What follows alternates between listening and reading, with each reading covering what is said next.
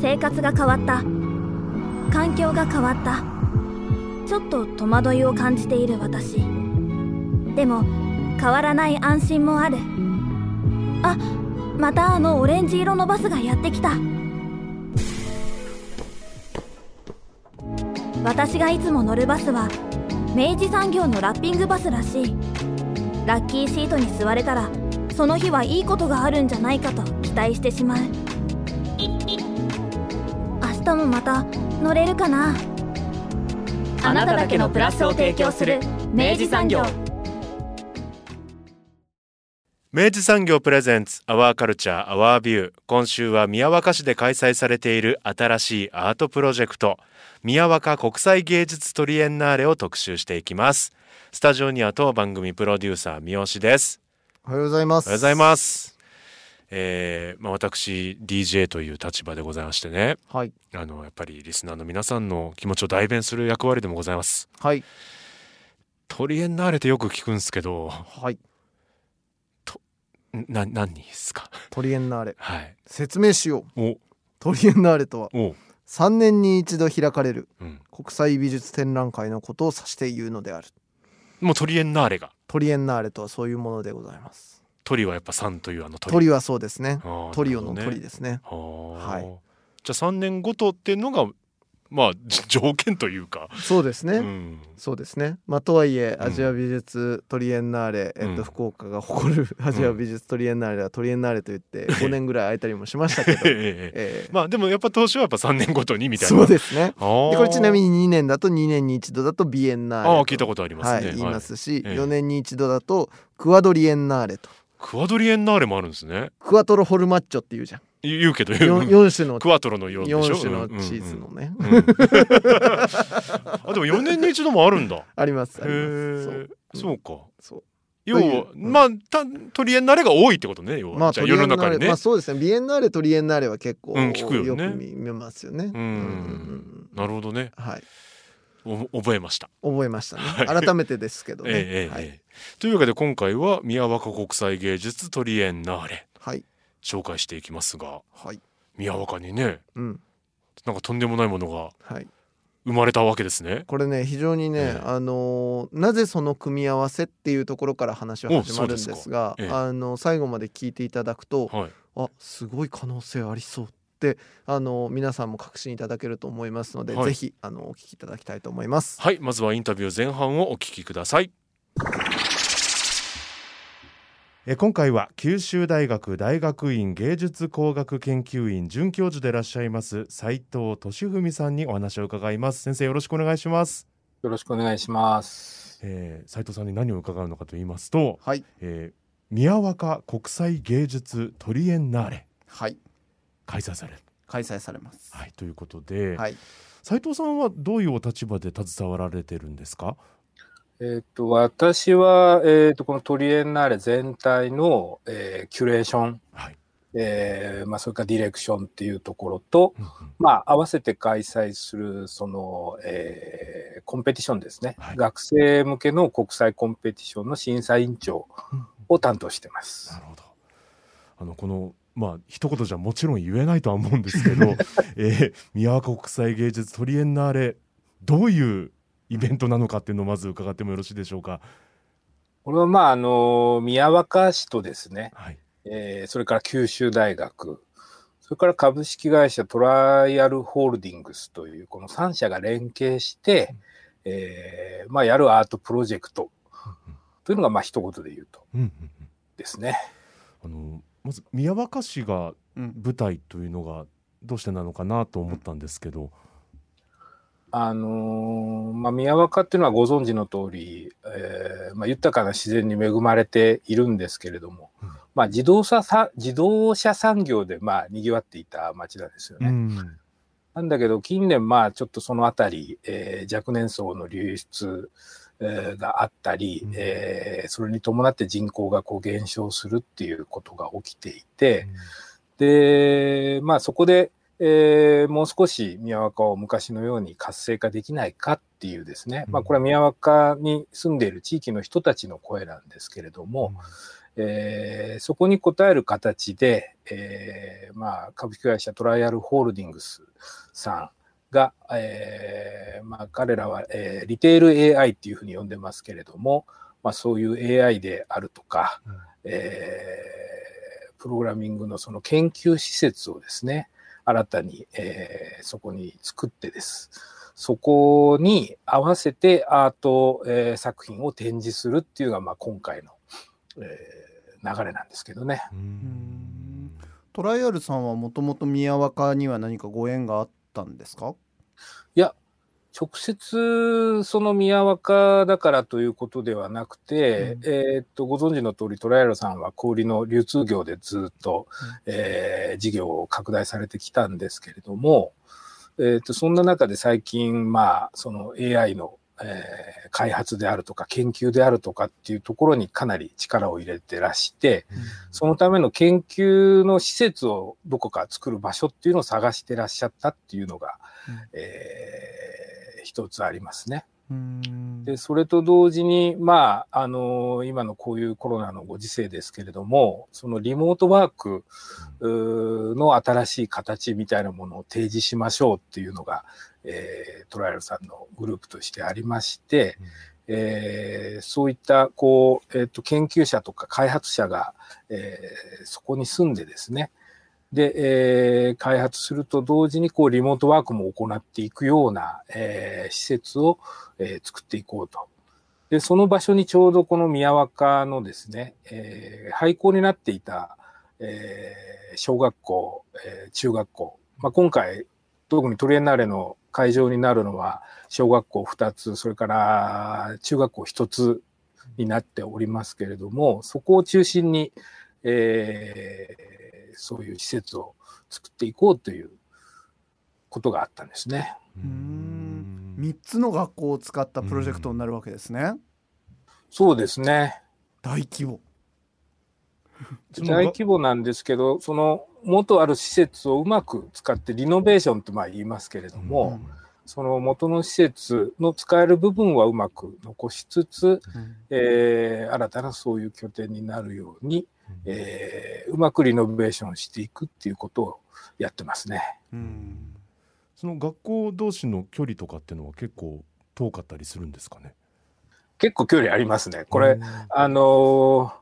やっぱ車、えーっと、がないとなかなか移動は難しいっていうところはあります。うんまあ、その分豊かな自然があるというふうにも言えるんですけれども、うんあのトライアルさんとその宮若市あとその九大というプレイヤーが入ってるわけですけどこれ九大はもともとその例えばトライアルさんのそういう研究開発に一緒に組んでいたとかそういうご縁の流れだったりするんですか、そうですね、2018年頃からかな、うん。そのトライアルさんがこういろいろ、えーっと顧客顧客の情報を、まあ、こうたくさん持っているわけですけれども、うん。そのあたりを活用して、えーいろいろ、えー応用できないかっていうことを、旧大、えー全体と、えーこう連携してですね、うん。えーやっていくってことが、まあ、例えば工学部であるとか、うん。最近だと医学部であるとか、うん。えーそういうところと連携して始まってますね。うーん。なんかそのパッと聞く限りだとそのやっぱそのリテールのテクノロジー開発と、えっとまあ、宮若の廃校そして、えー大学のその、まあ、ある種芸術関係みたいなところっていうのは、なんか結びつきそうだし結びつきはちょっとなんか薄そうにも感じるんですけどこの3つがこうなんかこうなんて言うんでしょう。一緒になってった経緯というかあのはなんかストーリーはあるんですか？まあ、ストーリーとしては、要は、その、え研究施設であったり、うん。えっと、研究者を集めるっていうことは、まあ、その施設をちゃんと、えー作ればできるんですけれども、ん。ただ、いきなり、その、宮若の、その、中にそういう施設だけを作っても、うん。えーなかなか根付かないだろうと。はいえーさらに、この地元の人からも、うん。えーこの施設が何なんだっていうことがですね、えーとみんなにこう親しみを持ってこう迎え入れられるような、うん。えー施設であるべきではないかと。うん。でそうするとやっぱそこには、えーソフトの力というか、うん。まあ、文化的な力というかですね、うん。そういうものが必要なんじゃないかなということで、うん。じゃあ、えーアートトリエンナーレ、まあ、芸術祭のようなものをやってはどうかというのを、まあ、ここは、えーっと、九州大学、特に私の属している芸術工学研究院っていうところは、まあ、うん。そのあたりの専門の人間も多いものですから、うん。えーそのあたりでうまく、えーこう、三者が協力してやれば、うん。えーこう、なんていうのかね、あの、深みのある、えー新たな、えー施設ができるんじゃないかなということですね。うん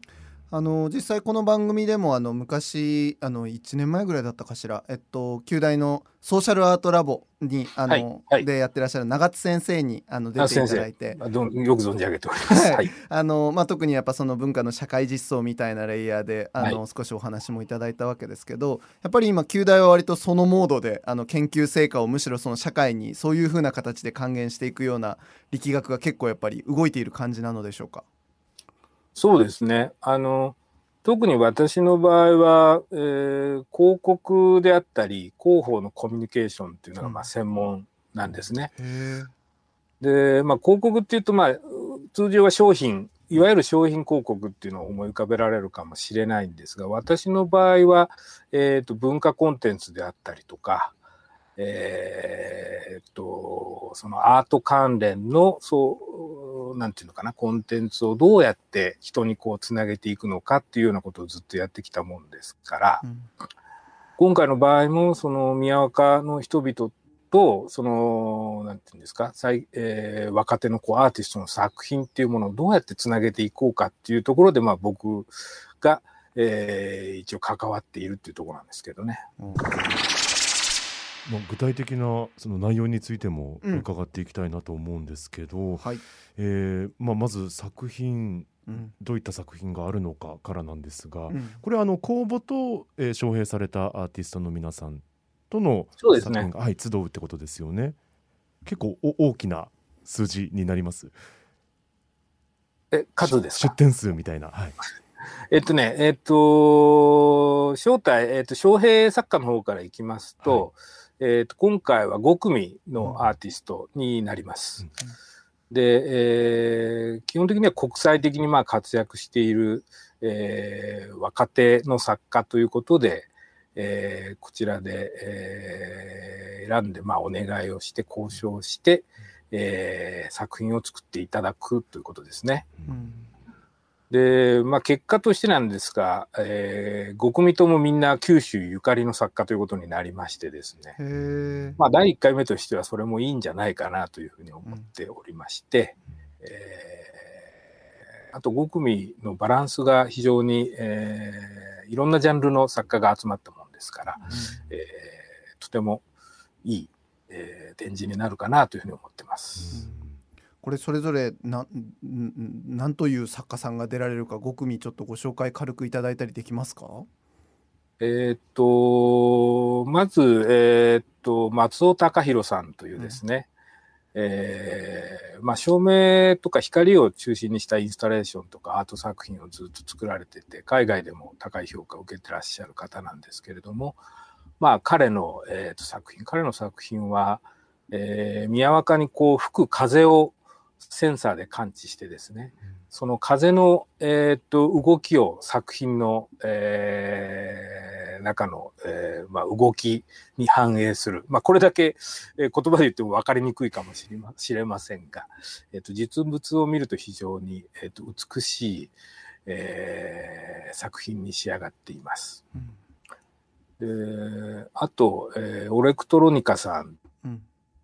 という、えーこれ二人、二名の、えー二人組のアートユニットなんですけれども、まあ、空間デザインとかもやってらっしゃる方なんですが、彼らによる、まあ、非常に、えっと巨大な、えー人型の、えっと何メートルか、4メートルぐらいかな。全長4メートルぐらいの作品が、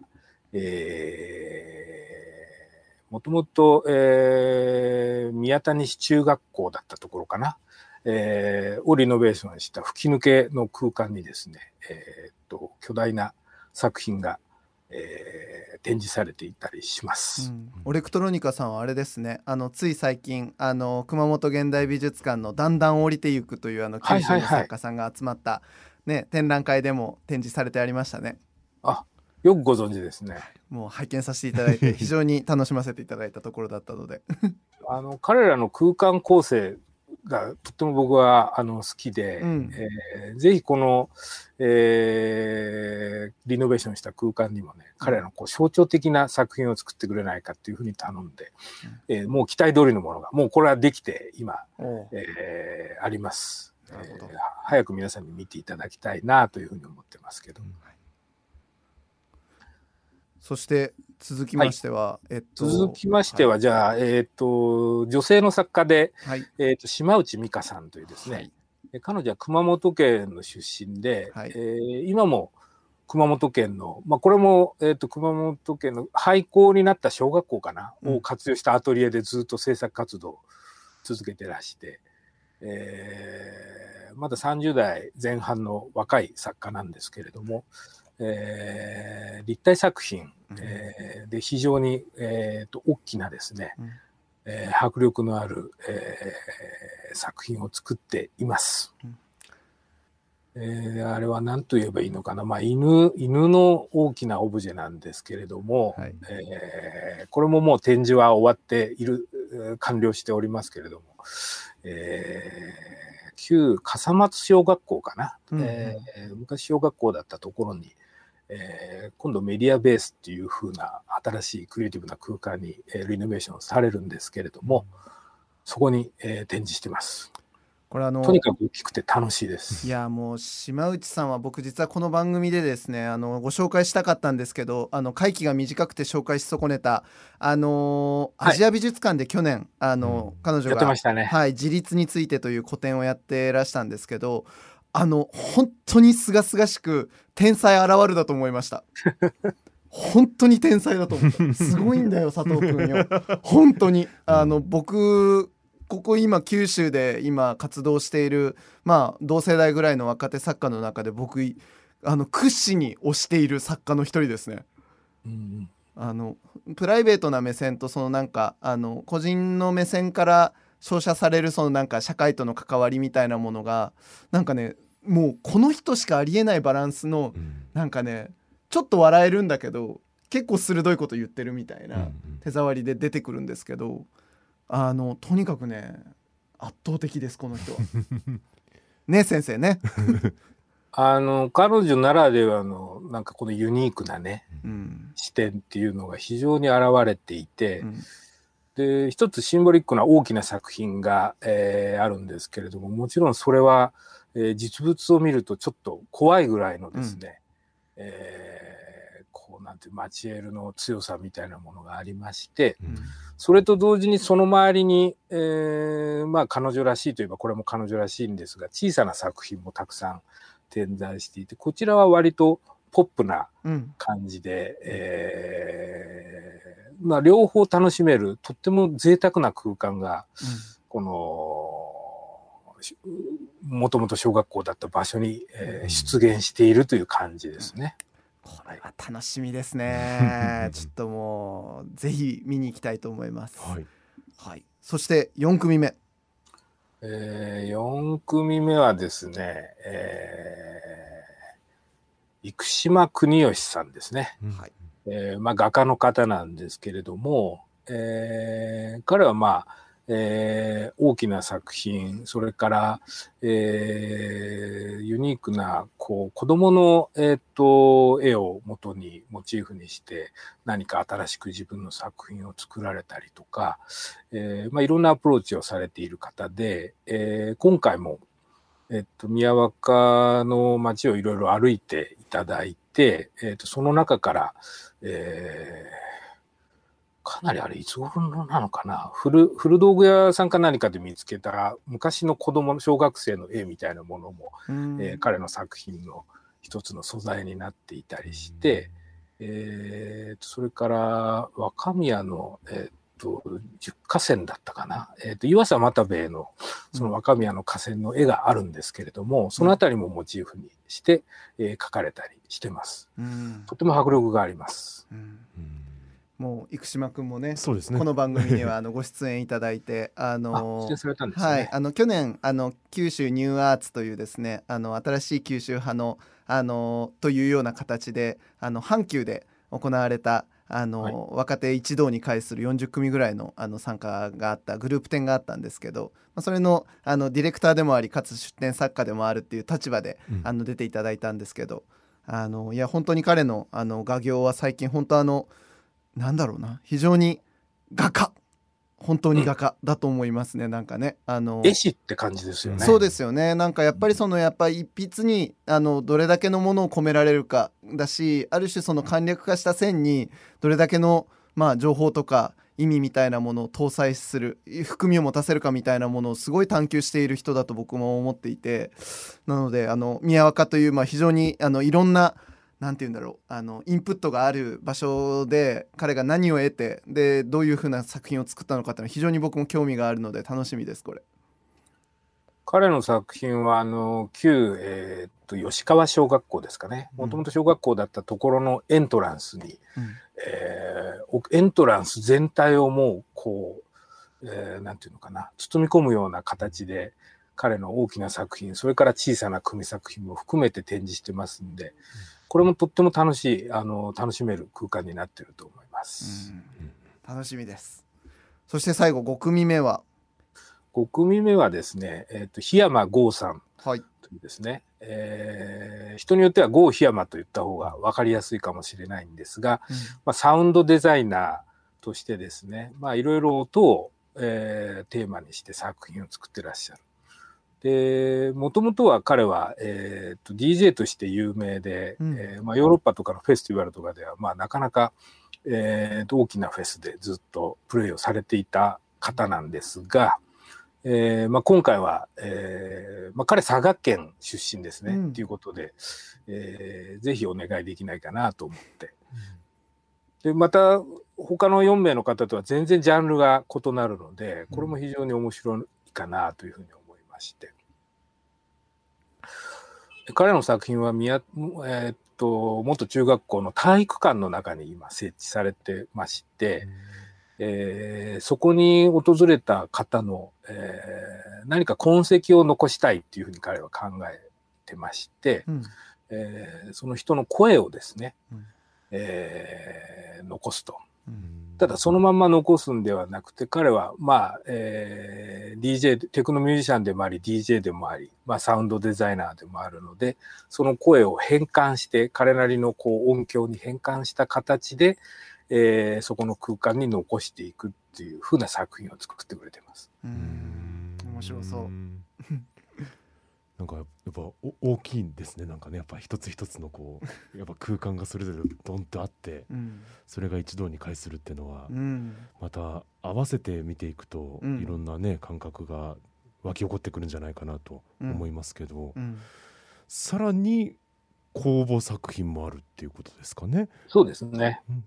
うんえっ、と、今回公募作品は、えっ、と、まあ、学生向けの、えーと国際アートコンペティションという形にしました。ううんん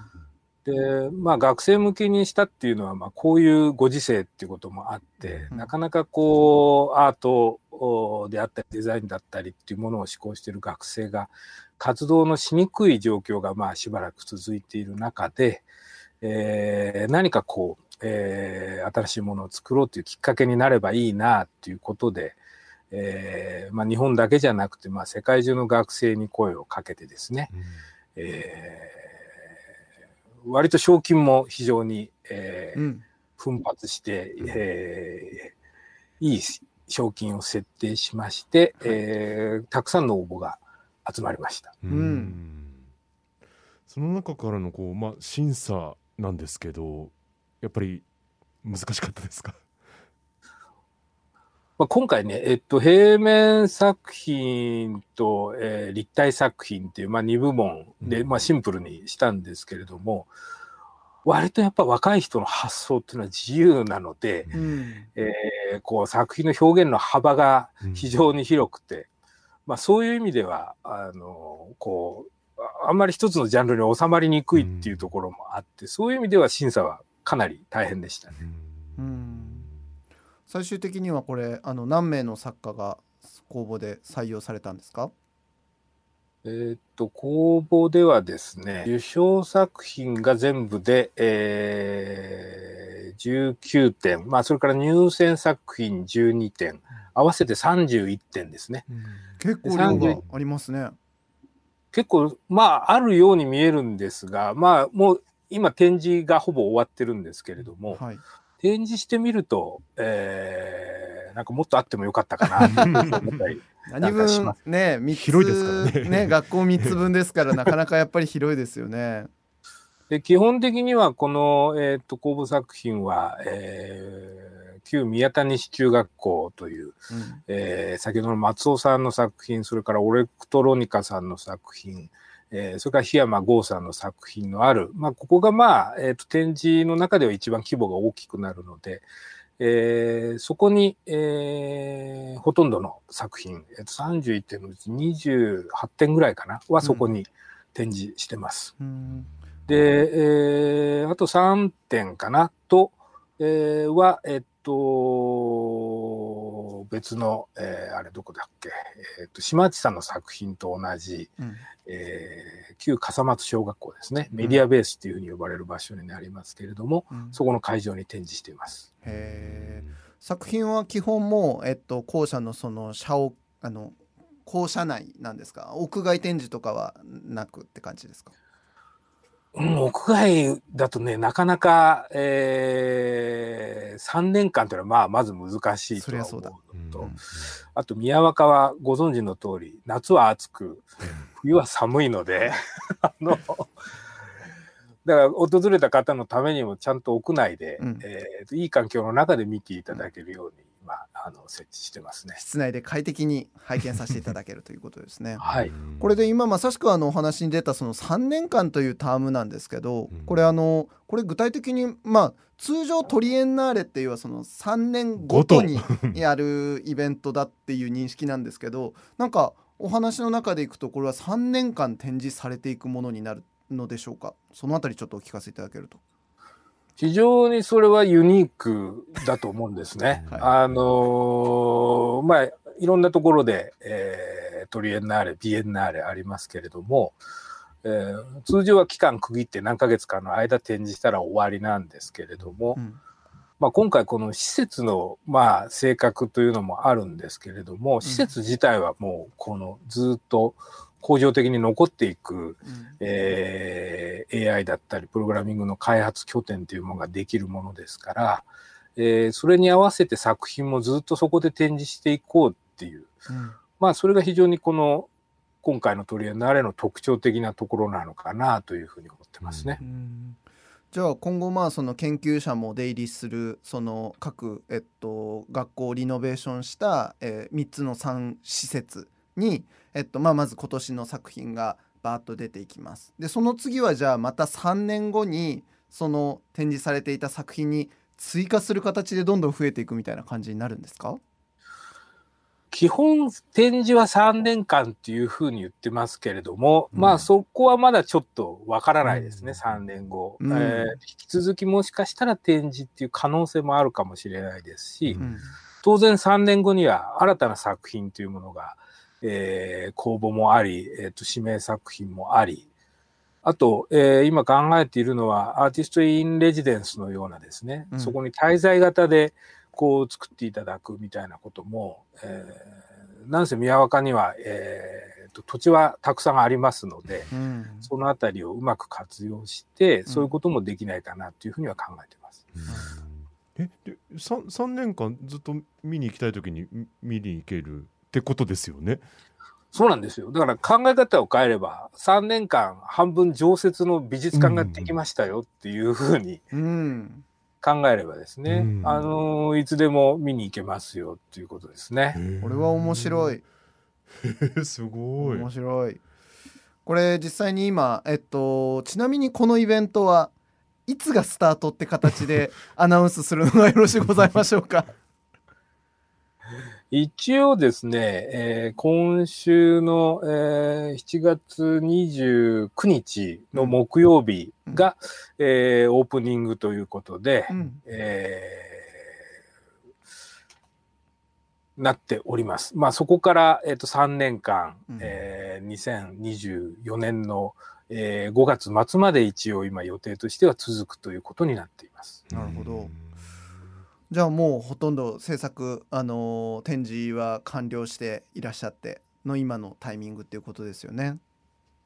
今もう最後の詰めでですね、まあ当然さ、もう先ほどからも出てますが、3年間の展示に耐えるように、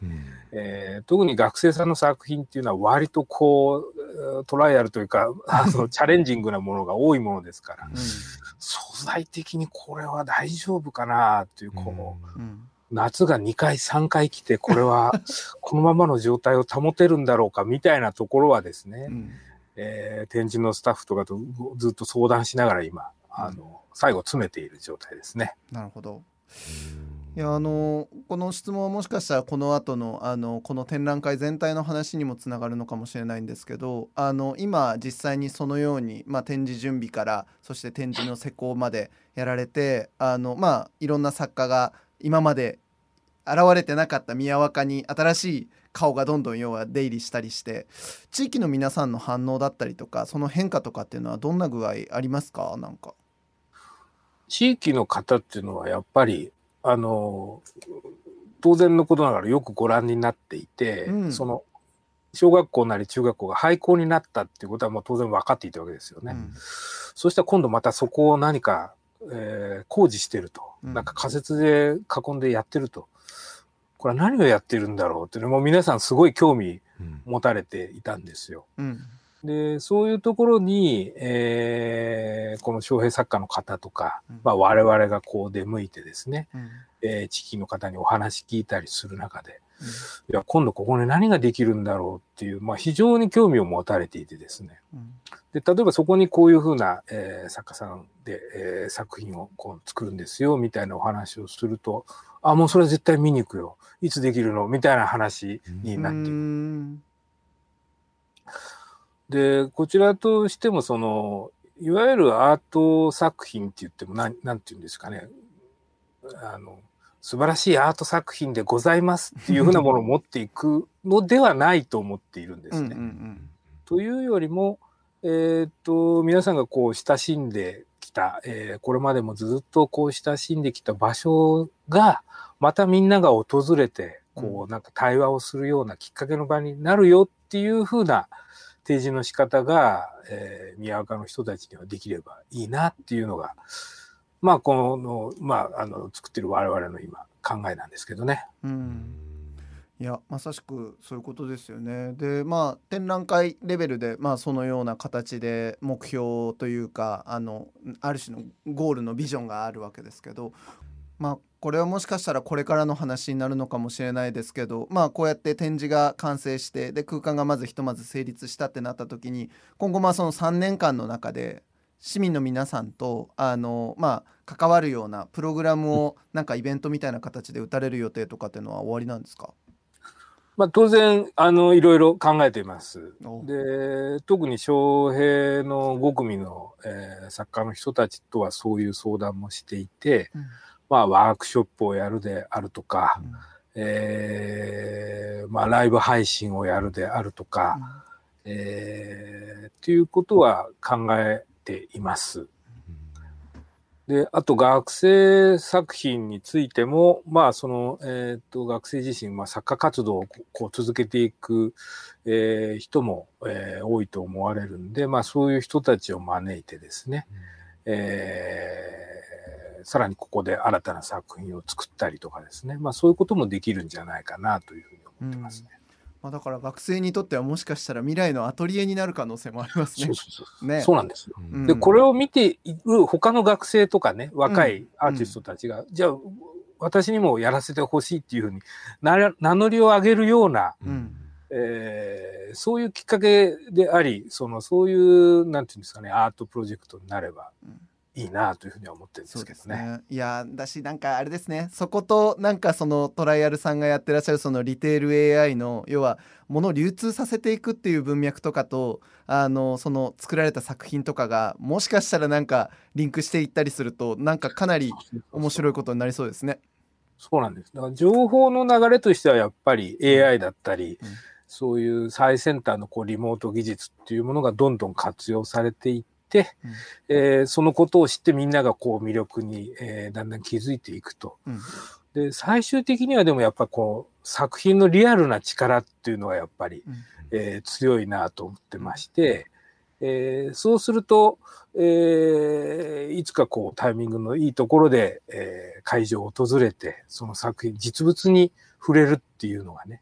えーとってもいい流れになるのかなというふうに思ってますけど。うんなんかここまでお話をお伺いしてやっとやっとというかあのきちんとなんかその3社のあの結びつきがなんかストーリーとしてなんかすっきり入ってきた感じがします。よかったです。とんでもなく壮大ですね。楽しみだよでもこれは。本当ね。だだって学生の皆さんとかってね3年経てば学生じゃなくなる方ももちろんいらっしゃるでしょうし、いや、ほとんどいなくなると思いますね。そうそうですよね。なんか更新しつつやっぱりこう続いていくっていうのがうん、他にはない感じの取り組みだなって。そうそうそう。だね。なんかやっぱその恒常的な場が残り続けて作品が展示され続けるっていうしかもその3年間という割とこううん。具体的なターム感 みたいなのはやっぱおっしゃるようにかなりユニークですねこれね。で、3年っていうと、もちろん長いんですが、えーそれこそ次の公募っていうのも2年経てばもう始まるわけですし、うんえーさらにアーティスト・イン・レジデンスのように滞在型で作っていただくってなると、もう少し前倒しで、1年後ぐらいにはもう次の計画をこうどんどん、えー公表して始めていかなきゃいけないっていうことなので、まあ常に新しい情報を発信されていくっていうことになると思います。うん楽しみですね。えすんごいとんでもねえ場所ができたじゃないですかこれ。そうだよ。そうだよ。最先端の研究と、ねえ。そうひ あの九州のおよび国際の若手の芸術作家がそうね。集える場ができたよと。うわちょっと宮若がすごいことになりますよこれ。これは楽しみですね。これじゃあ情報は主にホームページおよび SNS で見ていく形になりますか先生。そうですね。あのー基本公式の、えーとサイトの情報は随時更新していきますんで、そちらをご覧になっていただくのが一番わかりやすいと思います。ありがとうございます。そしてもうじゃあ僕らはもう見に行きたいとなれば7月29日以降はいつでも行っていいわけですね。大丈夫です。ぜひお越しください。どうしようじわじわ行きたい気もするし。一箇所ずつね。そうそうそうなるほどね。うんちょっとね確かにねかね3年間のねいい期間あるからね。ねえうん確かに。ちょっと楽しみでなりませんが、またちょっとなんか動きとかがあってまた多分ねそのスパンの中でいろいろまた新しいものがこう、うんアイデアが生まれたりすることもねたくさんあるでしょうし、はいあのその際は教えていただいて、ええ。ぜひまたそのアップデートもあのその3年間の間にきっとまた斉藤先生最近どうですかって感じでお話を聞きさせていただく機会あると思うのでこちらこそよろしくお願いします。ぜひよろしくお願いします。お引越しに伴いガス電気を使いたいまたは止めたいとお考えのお客様お引越しが決まったら明治産業へご連絡をアプリからでもインターネットやお電話からでも24時間いつでもお受け付けいたしますお引越しのガス電気のお問い合わせは明治産業までご連絡を。あなただけのプラスを提供する明治産業。